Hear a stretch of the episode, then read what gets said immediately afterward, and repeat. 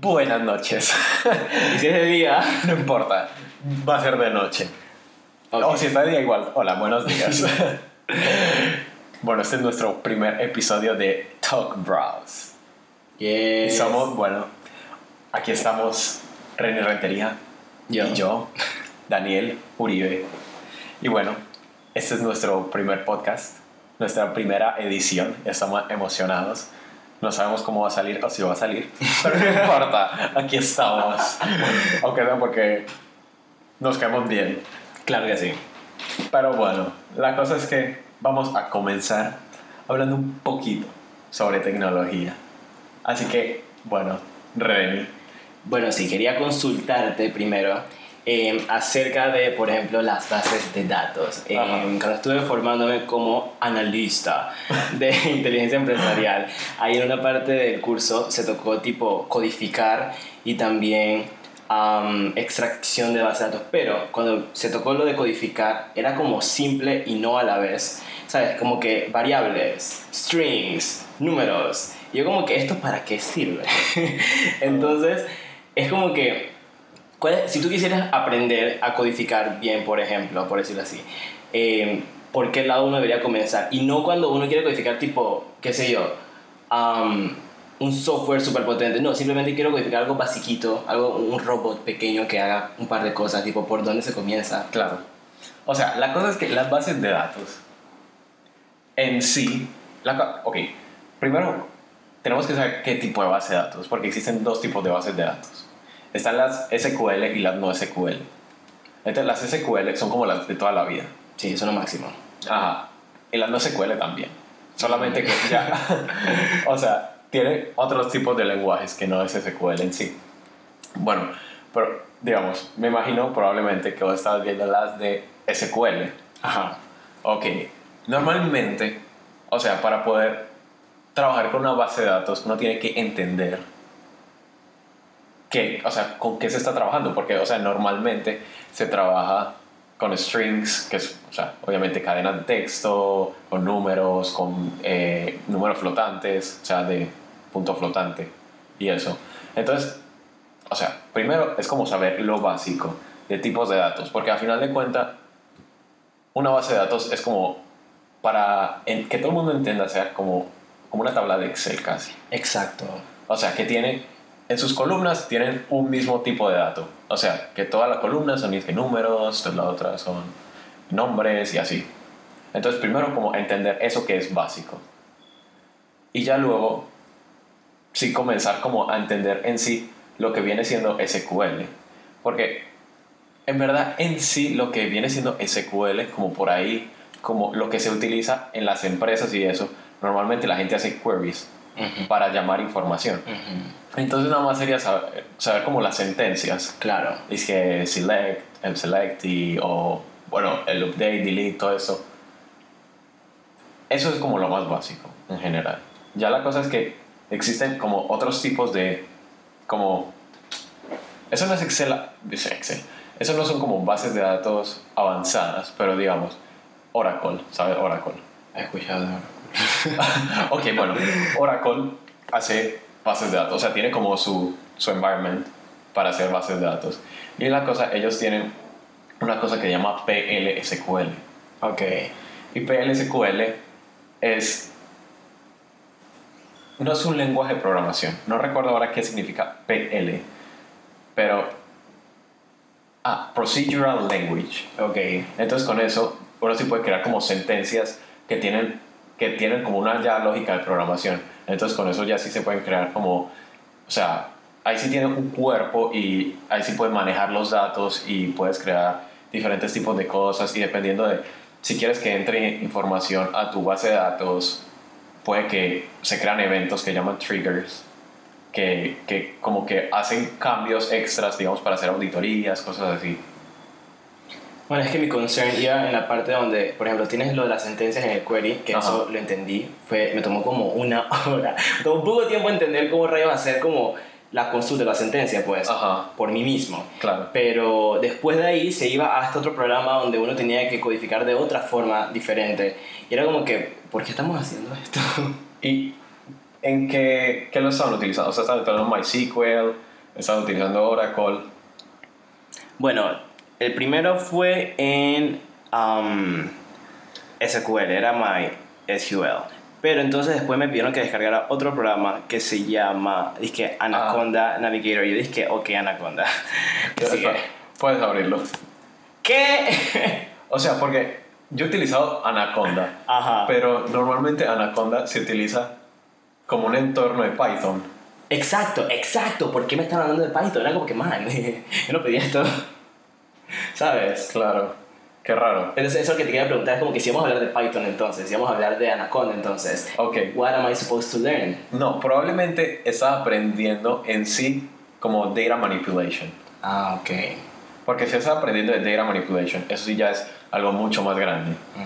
Porque en sí, si te metes con solo SQL, o sea, ahí obviamente tú puedes manejar los datos, pero la cosa es que con Python también lo puedes hacer y la cosa es que Python te da como otras opciones de manejarlo y puedes, o sea, es como otra forma de, de manejar toda la data, porque ahí puedes jalar eh, CSVs y puedes manejarlos como quieras, puedes hacerle cambios y todo esto, y aparte que también tienes toda la versatilidad que tiene Python. Claro, a mí me convence mucho más un CSV y luego que hacer mi tableta y mi gráfica Ah. y después visualizar los datos, que esa es la parte que a mí me importa honestamente. Sí, porque digamos, en una base de datos tienes que montar la base de datos entera. O sea, diseñar la base de datos y en sí, y luego popularla y luego empezar a hacer consultas. Ujú. Sí, es que lo estás haciendo tú todo desde el principio. Una pregunta, ¿cuál es la mejor técnica de, supongo yo que se dice así, populación de la base de datos? Porque algo es fijar los datos que quieres y otra cosa es... Que se llene. Ajá. Ok, es que de- también depende. Porque normalmente, o sea, una base de datos no vive sola en el planeta. Claro. O sea, normalmente tiene como una aplicación que es- viene, que es la que le da toda esta información y son usuarios en sí por ahí que la van llenando y, por, y o sea, van creando como un historial, iba a decir historial histórico, pero sí, o sea, van, cre- van creando como este historial de, de información, de, de, de datos dentro de la base de datos. Estoy en mi punto con el español esta noche. Magnífico. Ajá, pero. Sí, normalmente tiene como este software que está con. eh, que el usuario es con. eh, el usuario está normalmente utilizando y eso es lo que. con eso populas cosa. Lo que actualmente uso es disque el formulario de Google y luego hablo de spreadsheet y ya tengo disque o la base de datos buenas. Sí, la cosa. Sí, eso también. normalmente. Pero la cosa es que ya en sí hacer una base de datos, porque digamos, a diferencia de tener un spreadsheet, la base de datos, o sea, son, obviamente, me imagino que sabes, son las tablas, son diferentes tablas para poder organizar como mejor la información y entonces sus relaciones y todo eso. Entonces, tiene una visión bastante distinta a lo que viene siendo ya como un, un spreadsheet en sí, como, como una tabla de Tabla, Excel, porque es muy monolítico. O sea, ahí está toda la información. Eso es bueno, digamos, para utilizarlo sí con Python. Porque es una manera mucho más sencilla, porque ahí ya la tienes toda. Entonces ya tienes las relaciones por eh, rows, ¿cómo se dice? Por Filas. por filas. Entonces, sí, ahí, ahí es mucho más manejable, digamos. En, en aplicaciones de Machine Learning o cosas como estas, normalmente tú, tus bases de datos, o sea, tu, la información con la que eh, tiendes a alimentar los algoritmos, 100, por lo general son CSVs. Genial. Sí. Pero sí, o sea, yo que recomendaría comenzar, o sea, entender lo básico de SQL y trabajar al máximo con, en sí con, con, con el entorno, entenderlo todo con los selects y todo eso, ve, hacer, digamos, creo que lo, en verdad es bien sencillo. Lo único que puede ser como más complejo son los joins Ujú. entender cómo funcionan los joins y eso, pero una vez ya se entiende, en verdad es bastante sencillo. Ya en caso de querer utilizar es que algo un poco más avanzado para manejar la base de datos se puede utilizar como ya sea en el caso de Oracle PLSQL o otros eh, manejadores de base de datos tienen otros distintos, pero tienen como el mismo, o sea, entendiendo uno ya como que moverte entre cualquiera de estos como lenguajes extra de SQL es mucho más fácil el ma- manejarte en los entornos. Pero ya sí, algo como más a fondo, ya sí sería como buscar Python o R. todo eso. Mi relación con SQL fue bien interesante porque el, de 2018 a 2019 fue que comencé a trabajar en este en el call center como analista. Y entonces ahí era como que, man, así se hace, copy y pega, consulta, copy y pega, sigue haciendo. Entonces era bastante como mecánico y no entendía qué estaba pasando, simplemente hacía lo que tenía que hacer. Pero entonces cuando me meto este- a tomar esta esta certificación, ahí dije, bueno, entonces tienes que crear tu propia consulta. Y yo como que, ajá. y entonces hay diferentes tipos, hay un montón de cosas y es como que, wow, fue, fue bastante pesado para mí porque es como si te dicen como que, mira, uno más dos es tres, ¿no? Pero entonces como que, bueno, pero en realidad un 3 está conformado por esto, esto y esto y esto y esto. Entonces como que, man, pero antes no era así, era uno más dos. Es- pero sí, fue muy interesante eso. Me gusta mucho la base de datos y sus amiguitos. Maravilloso, maravilloso. Perfecto. Bueno, supongo que podemos hablar ahora entonces de los life hacks que tenemos preparado para el mundo. Maravilloso. ¿Quieres comenzar vos? Ya he hablado bastante yo. Dale, mira que recientemente, eh, bueno, no recientemente, hace un tiempo cambié mi dieta, entonces como frutas, no, nada nuevo. Y eh, la gente como que se está preocupando de eso. Todo el mundo como que, oh my god, Reni, ¿cómo estar comiendo solamente frutas? Yo como que, man, eso viene de la naturaleza, todo bien, entiendo, ¿cuál es el problema? Ok, ok. Entonces yo dije, bueno, si no solamente como frutas, entonces debería comer otros vegetales. Y yo dije, bueno, déjame comenzar con la zanahoria, pues. Pero sabes que la zanahoria es dura, Ah, ¿verdad? Y yo como que, bueno, a mí creo que me gusta el sabor de la zanahoria cuando está en la sopa, por ende, yo creo que lo bueno sería como hervirlo y ya. Básicamente yo hiervo todo, o sea, cocinar eso no es algo para mí, simplemente hierve todo. ya, ya, eso es comida, ya. Exactamente. en comestible. O sea, el pollo no está cocinado, hiérvelo, listo. comestible. Exacto, así como tú dices, comestible. Entonces, ese es el life. Que dije, hierve todo, man. O sea, tienes que comértelo, hiérvelo, punto. Las frutas no necesitan ser hervidas, por eso me encantan. Es decir, que ahí está la fruta, me la comí, punto. Maravilloso. ¿Hay alguna fruta que se hierve? Que se tenga que manipular antes de poderse comer, dices. Ajá. O cocinar. Ahí es la vida, no se me ocurre ninguna. Siento que ese es como la- el punto de la fruta, como que no tengas que hacer nada y cómetela y punto. O sea, pero digamos, se supone en teoría los tomates son frutas. Correcto. Pero normalmente uno no ve una persona por ahí caminando en la calle comiéndose un tomate. Es que tú no me conocías cuando estaba en la escuela. ¿Cómo que no? Bueno, ah, no, ah, cuando tú llegaste ya yo no conocía eso. Antes de que tú me conocieras, de hecho, yo agarraba el tomate, lo partía y le echaba sal, que lo Ah, comía. no, pero eso es diferente. No, exacto. Pero por lo menos lo partía y le echaba sal. Ah, ok. No, no, pero, o sea, yo. yo Directamente como una manzana. Ajá, sí, una persona por ahí en la calle, tan normal como comiendo una manzana, así mordiendo un tomate, como si fuera así, un durazno, una cosa así. Bueno, sí, eso es un detalle. Sí, eso sería súper raro. Sí, bueno. Yo lo haría. Sí, o sea, porque, o sea, si a uno le gusta el tomate, pues a mí me encanta el tomate. Pero, o sea. Ah, o sea, sí. ¿Y cuál es tu life hack? Ok. La también tiene que ver con comida. Me gusta. La cosa es que, como ahora tengo que hacerme comida todos los días, yo mismo. ¿Cómo era antes? La cosa es que mi mamá andaba por ahí, entonces era como que, eh, mi mamá me hace comida.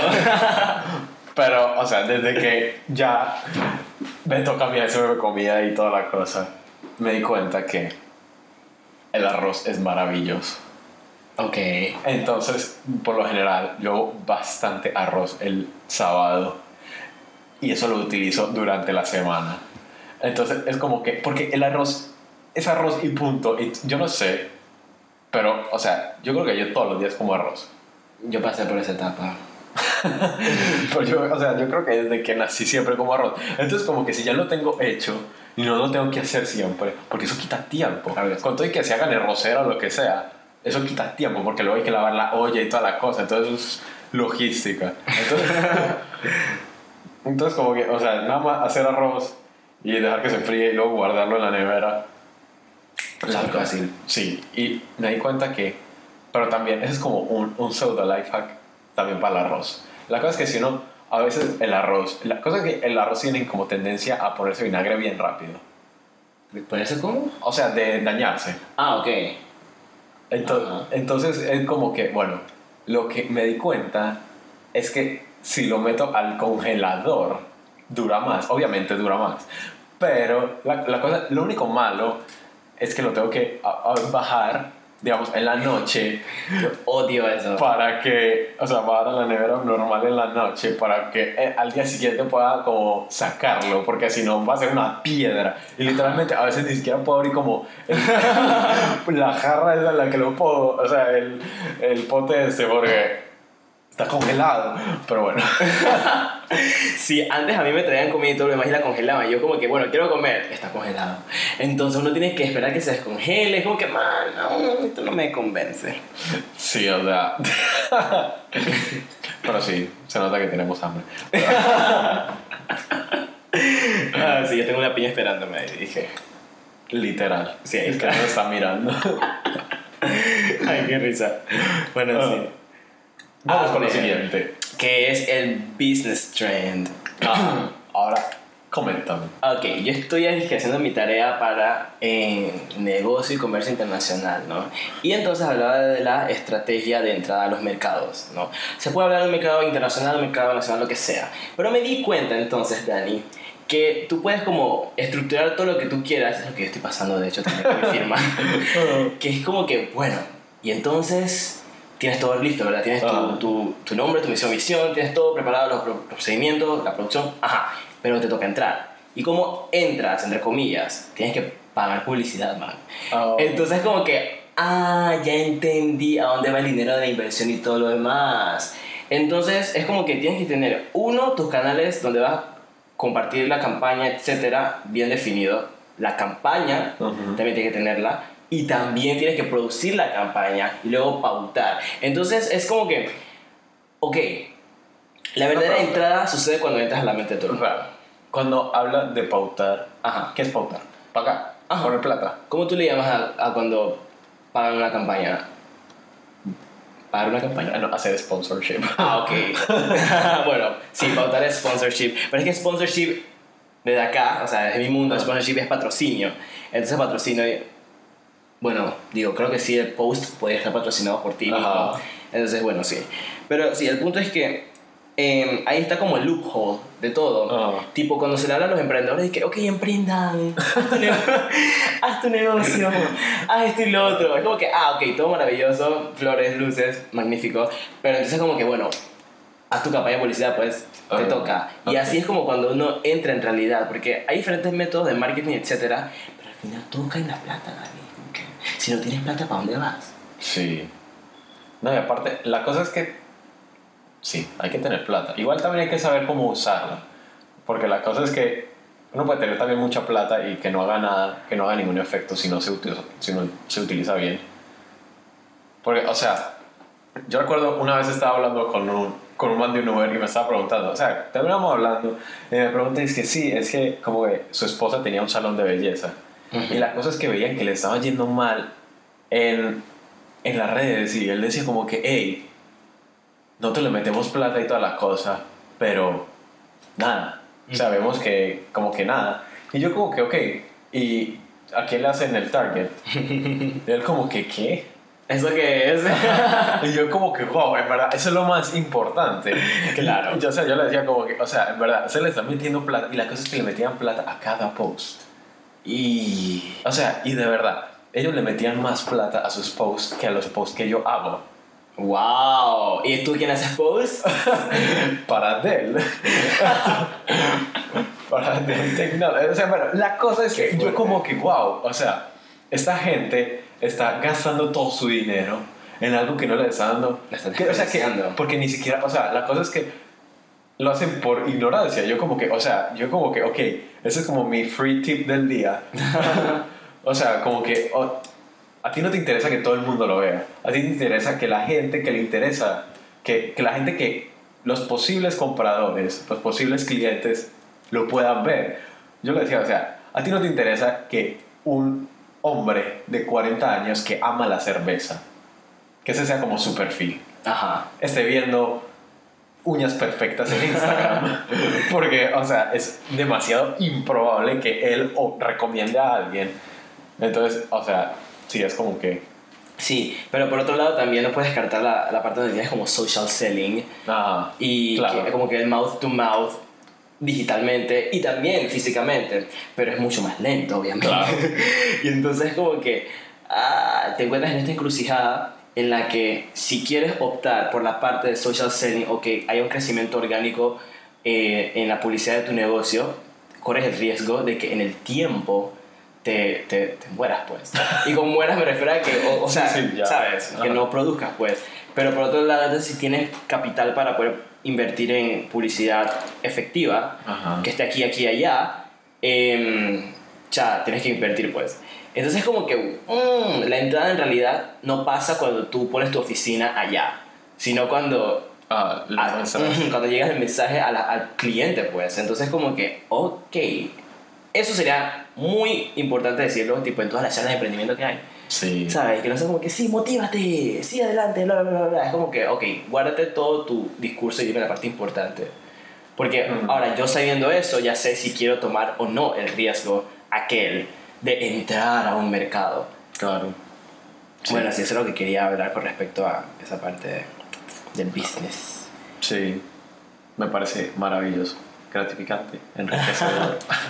¿Verdad?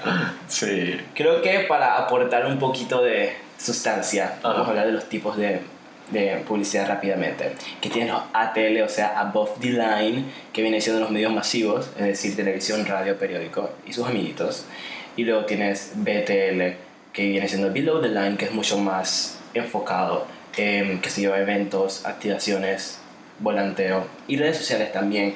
Ahora cuenta como Below the Line simplemente porque es como más targeted, pues, Ajá. y de nichos. Y tomando eso en cuenta, también tienes el inbound marketing, que viene siendo como que esperar que la gente venga a ti, presentarte como que aquí está mi propuesta, vengan la gente que está interesada. Y luego tienes el outbound, que viene siendo, ok, ¿dónde está la gente que supuestamente me va a comprar? Déjame presentarle a ellos. Similar a esa gente que te paran en el mall diciendo, amiga, entra aquí, yo no sé qué. bueno, Los que de la nada te empiezan a sobar con un jabón y uno así como que, señora, por favor. Sí, man. Ay, qué risa. Yo cuando pasé por Colombia me di cuenta que todos los vendedores, bueno, no todos, pero Ah. por decirlo así, un 98% de los vendedores son todos outbound marketing. Aquí di que toda la gente sentada y que mm, billete, billetes, no, madre, aquí, quiere un sombrero, quiere esto, quiere lo otro. Entonces, como que, man, ¿sabes que Si vas a vender, vende bien. Sí, sí, sí, sí. Eso me encantó. me encantó ver esa diferencia en los ambos mercados. Pues. Qué risa, sí. Maravilloso. Oh, bueno. Perfecto. Ok, vamos con nuestro siguiente punto de la noche. La gente inspiradora. Bueno, cuando preguntaste te dije Leonardo di Serpiero da Vinci. Traté de buscar información de él hace mucho tiempo cuando estaba definiendo yo quién me inspira en verdad, porque yo dije, "Man, ¿quién me inspira a mí? Y me di cuenta que él es, dije, el polímata del mundo, es decir, el persona que sabe muchas cosas. Sí. Y en realidad yo dije, "Mm, ¿cuánto sabe? Pero el man, Sí. de todo hizo el desgraciado. Pintó, hizo cosas de anatomía, medicina. Bueno, no sé si medicina, pero quiero decir que quiero pensar que el, el estudio de la anatomía como que Ajá. dio pie a saber muchas cosas. Pues, por otro lado, es que El montón de máquinas, inicios de robots. este man no tenía nada que hacer. Y yo, como que, ok, ¿y él tenía plata o no tenía plata? Y sí tenía plata, Dani. Para que tú veas. o sea, en mi mente es como que un man pobre en su época no sé si hubiera podido hacer todo el tipo de cosas que hizo. Y también tenía aprendices. Ajá. Él pintó la Mona Lisa. Wow. Y la última cena. O sea, ¿cómo tú haces algo así tan icónico que dura en el tiempo? Supongo yo que montándote en un tema también trascendental O sea, como pero- el humano. Wow, o sea, la cosa es que él de verdad, el man marcó el, como la existencia del mundo. O sea, recuerdo, él tiene como el primer como animatronic del mundo. No Wow. sé, es como un león. No sé si alguna vez lo has visto. No sé. No creo. Yo Tú. lo lo quiero buscar, porque de verdad, o sea, la cosa es que es como demasiado impresionante y el man lo hace como, o sea, obviamente como de madera y cosas así. Claro. Déjame buscarlo. Ok, mientras tú buscas el león aquel, yo quiero, así como que, si nos hacemos una pregunta tipo, ¿cómo fue, o sea, cómo fue posible tener ese impacto que haya durado en tanto tiempo? ¿Verdad? La cosa es que, disculpa que te corté, pero ajá, o sea, literalmente es como un león tamaño real y tiene como toda esta mecánica súper fuerte adentro y camina. Wow, un juguete. O sea, un juguete tamaño real de esa época. Pero es que eso es que Disney. ¿Sabes? O sea, esa gente en Disney haciendo ese tipo de cosas, es que Leonardo da Vinci sentando las bases para que ellos pudieran cobrar un montón de plata. Literal. En verdad, no sé cuál es la historia que está detrás, pero, o sea, simplemente, o sea, con todo y dejando atrás como la historia que sea que tenga, es como wow. Impresionante, claro que sí. O sea, el, el hecho de que para ese tiempo él hubiera sido capaz de, como, no solo hacerlo, sino tan solo ingeniarlo. ¿Sabes qué? Ahora que lo pienso, creo que teniendo tanto conocimiento en diferentes áreas, complementa la resolución de problemas Claro. en cualquiera. O sea, dije, ok, tengo tal asunto o quiero hacer tal cosa. Aplicas todo lo que sabes y sabes un montón, es, va a ser mucho más fácil llevar a cabo lo que sabes que estás haciendo. Y, Sí. ajá, la pregunta que te hice con respecto a por qué. Te está golpeando todas las cosas. Ay, basta. Lo siento. Ajá. ¿Por qué? ¿Cuál es el por qué? Yo quiero decir que fue porque más allá de como crear cosas extraordinarias, extraordinarias en, un- en una perspectiva como muy creativa o de mucha imaginación, quiero pensar que él como que agarró como concepto, como objeto de estudio, el hombre, la naturaleza, cosas que fuesen, que estuvieran a la mano, pues, y simplemente innovar, es decir, agarrar lo que sabes y tratar como de mejorar y cambiar ciertas cosas, pues, y, y creo que hoy día como hay tanto eso de, qué sé yo, quiero llamarlo mentiras, pero tanta ficción en the media, people don't really como que se va a, a aquello que es tangible, aquello que tienes presente y a partir de ahí comienzas a innovar. Claro. ¿Qué ves tú? Yo pienso que, o sea, también, porque no solo era como innovar, porque, o sea, el tipo obviamente innovó y era un genio, pero yo pienso que él más quería saber y entender más allá como el de las cosas. O sea, porque no se quedaba como con, como con la belleza de un cuerpo, sino que lo estudiaba hasta el detalle más mínimo que era capaz de replicarlo.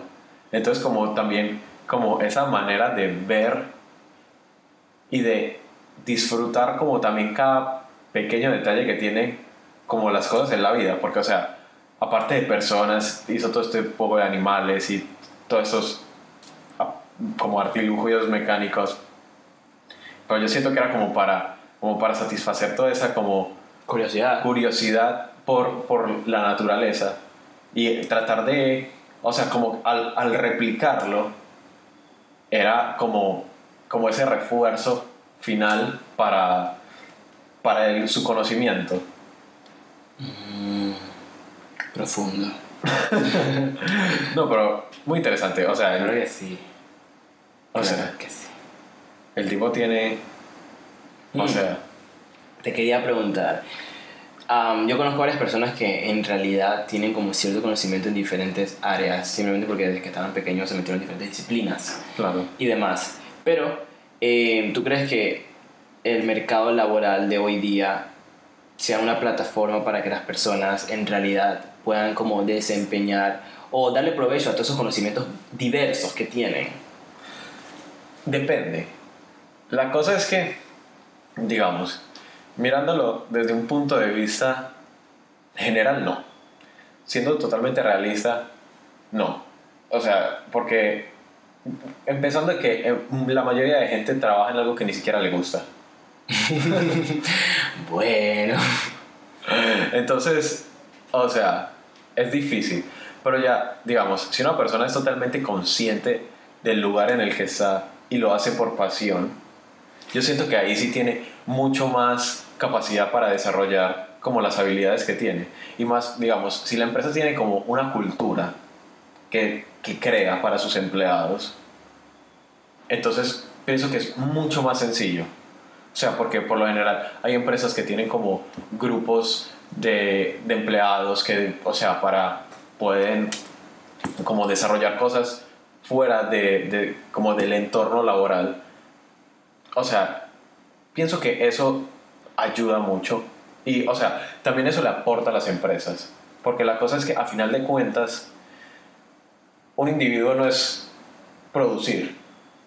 O sea, a final de cuentas, una persona, entre más lo exprimas, más se va a cansar y menos va a poder producir. Pero si la persona en verdad es como su, su ser de verdad, o sea, se, se expresa tal cual y como es y no está como reprimido, puede tener la capacidad como de imaginar más y de como estar también más cómodo, conocer más personas, que a final de cuentas eso va a hacer que tenga más ideas y eso ayude como a mejorar tu, tu empresa en general, porque o sea, si tienes una, si tienes no solo una, sino un grupo entero de personas que se siente feliz y se siente motivado y siente que pueden aportar lo que sea que tengan, independientemente de lo que sea que tengan. Y, o sea, eso va, pues, saben que tiene un impacto y que es positivo y que tiene como algo de vuelta para ellos. Obviamente tu empresa va a crecer. Pienso que eso también debería ser algo que, que se está buscando, que, que se debería buscar más. Ya sea, cada vez se ve más como en todas estas empresas de tecnología, o sea, como hasta en pequeños startups, no solo en multinacionales. Sí, estoy de acuerdo. Porque una de las principales eh, como ideas que me gusta manejar con respecto a lo que tiene que ver como la consultoría o lo que hago con las empresas, etcétera, como que analiza a tu colaborador y mira todas las inteligencias que tiene, todas sus habilidades, porque no necesariamente si sabe cantar eh, va a cantar una canción en exposición, pero probablemente su idea musical o lo que sea puede ayudar, qué sé yo, a la campaña de marketing, tomando en cuenta la parte auditiva del asunto. Entonces como que se pueden traducir todas estas habilidades en pro de la empresa sin necesidad como que, ah, bueno, eso no sirve, sino como que aprovechar todas las fortalezas de la persona. Eso me gusta mucho. Bueno, sí. hay que cerrar con empowerment, hay que empoderar al pueblo. ¿Qué le vas a decir a tu público que te escuchó hasta acá? quiero decirle a la gente algo que escuché hoy en un podcast también. Como en un tweet de podcast. Literal, en, eh, en, un TED Talk. Eh, fue. Y es algo como que. En lo que he estado pensando y como que me marcó. Y me ayudó como a pensar, me volví a golpear. Seguro escuchamos. Uh, la cosa es que. Y tiene que ver con trabajo también. Ahora que seguimos en la misma línea. La cosa es que muchas veces cuando estamos, la gente está en el trabajo y eso, quiere también como salir adelante, quiere mejorar su puesto, su posición, también el salario y todo eso, pero no son capaces. Entonces, o sea, no es que no sean capaces, o se sienten como atrapados y sienten como que, ah, no, llevo mucho tiempo en mi posición y no puedo seguir. Y la cosa es que ahí hablaban como que en verdad no es qué tan bueno seas, porque en verdad puedes ser la mejor persona. O sea, literalmente puedes ser el mejor trabajador, o puedes ser el mejor CEO, o puedes ser mejor lo que sea. Pero a final de cuentas, lo que en verdad te va a ayudar a surgir y a crecer, independientemente del área o la situación en la que te encuentres, es quién sabe qué es lo que, es lo que, está hablando lo que haces. De la entrada al mercado, por ejemplo. Exacto. Entonces, o sea, eso me parece como que maravilloso, porque en verdad, o sea, puede que seas el mejor pintor del mundo, pero si todas tus pinturas están dentro de tu casa, ¿quién las está viendo? ¿Quién va a saber que eres el mejor pintor del mundo? O sea, ¿cuántas personas, o sea, y eso es como entristecedor, porque, o sea, ¿cuántas personas se han ido a la tumba con tanto conocimiento, con tantas cosas que han podido aportar, pero simplemente porque no supieron mostrar sus cosas, porque tal vez se sintieran como como menospreciados por sí mismos, no, no lo sacaron. Entonces como que, bueno, no, en verdad, lo que importa es no solo hacerlo, sino mostrarlo. Y no es como que uno se convierta en alguien así como, ah, eh, presumido. Presumido, exacto, así como que, ah, yo soy el mejor. Sino que, o sea, el problema no es cuando muestra las cosas, es cuando comparas con Ok. otros. Porque es como que, mira, yo soy mejor que tal, que tal. Ahí sí, porque ahí estás, así, ahí estás como inflando tu ego. Pero nada más mostrar tus cosas por el hecho de mostrar, de aportar, eso en verdad es enriquecedor tanto para los otros como para ti. Entonces hay que compartir. Si otro no sabe. ¿Sabes que Bueno, no sé, agregando. Yo leí por ahí como que tu verdad en realidad no está en ti. Tu verdad está en la mente de todo el mundo. Claro. Entonces, porque cuando te mueres, tú no vas a tu funeral. O sea, tú estás ahí, pero en realidad Ajá. tú no vas y no hablas y no- tú no hablas por ti. Entonces, todo lo que tú hiciste y guardaste en la mente de las otras personas es lo que en realidad construyen tu persona. Entonces, creo que tiene mucho sentido lo que dices. Así que hay que compartir las cosas. Exacto. Es la razón por la cual estamos grabando esto, ¿no? Porque Claro. compartir, etcétera. Sí. Compartir entre nosotros y compartir conocimiento y en general compartir, que en verdad es lo más importante. Sí, eso se aprende en kindergarten. y la gente lo olvida para el resto de la vida. Para que tú veas. Bueno, ese es nuestro empowerment de la noche. Y bueno, eso es todo por hoy, ¿verdad? Sí, yo creo que con esto cerramos antes de que nada se aburra el que sea que nos quiera escuchar. Sí, que escuchaste aquí. Espero que sí. bueno, si nos escucha, si alguien nos escucha hasta aquí, gracias. Lo, Un abrazo. lo apreciamos mucho. Esperamos que no haya sido, que no hayamos gastado su tiempo, sino que los hayamos ayudado, los hayamos hecho crecer mentalmente. Y si no, manda un chat, que mira, no me ayudaste. Y así te ayudamos directamente. Maravilloso. Así que así cerramos. Chao. Feliz noche. Bye bye. O día. o día. Bye bye.